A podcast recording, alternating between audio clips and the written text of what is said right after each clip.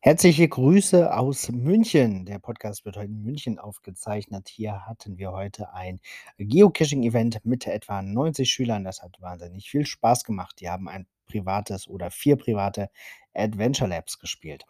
Ja, das war sehr cool. Ansonsten hat das Headquarter gestern eine Umfrage rumgeschickt und da geht es um das Einmessen von Koordinaten. Ich nehme an, diese Umfrage dient dazu, herauszufinden, wie eine entsprechende Funktion vielleicht in der Geocaching-App oder in einer anderen offiziellen Geocaching-App, die da vielleicht noch kommt, hinzugefügt wird. Bisher braucht man ja eine ganze Menge Drittanbieter-Apps oder Seiten oder eben GPS-Gerät, also Koordinaten einmessen, um einen Cache zu verstecken, ist nicht ganz so einfach und in der originären App bislang nur über sehr viele Umwege möglich. Ich nehme an, da wird ein bisschen was optimiert.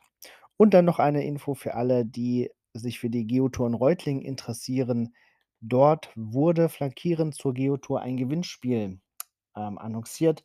Dieses Gewinnspiel ist ganz einfach. Ihr macht die Caches, postet einen Eindruck davon, verseht den Eindruck mit dem Hashtag äh, Geotürle, so, ist der, so heißt die Tour und auch der Hashtag, Hashtag Geotürle, und postet das dann auf Instagram oder Facebook. Und unter allen Einsendern werden dann diverse Dinge verlost. Gibt es eine ganze Menge Preise. Also einfache Möglichkeit, da mitzumachen.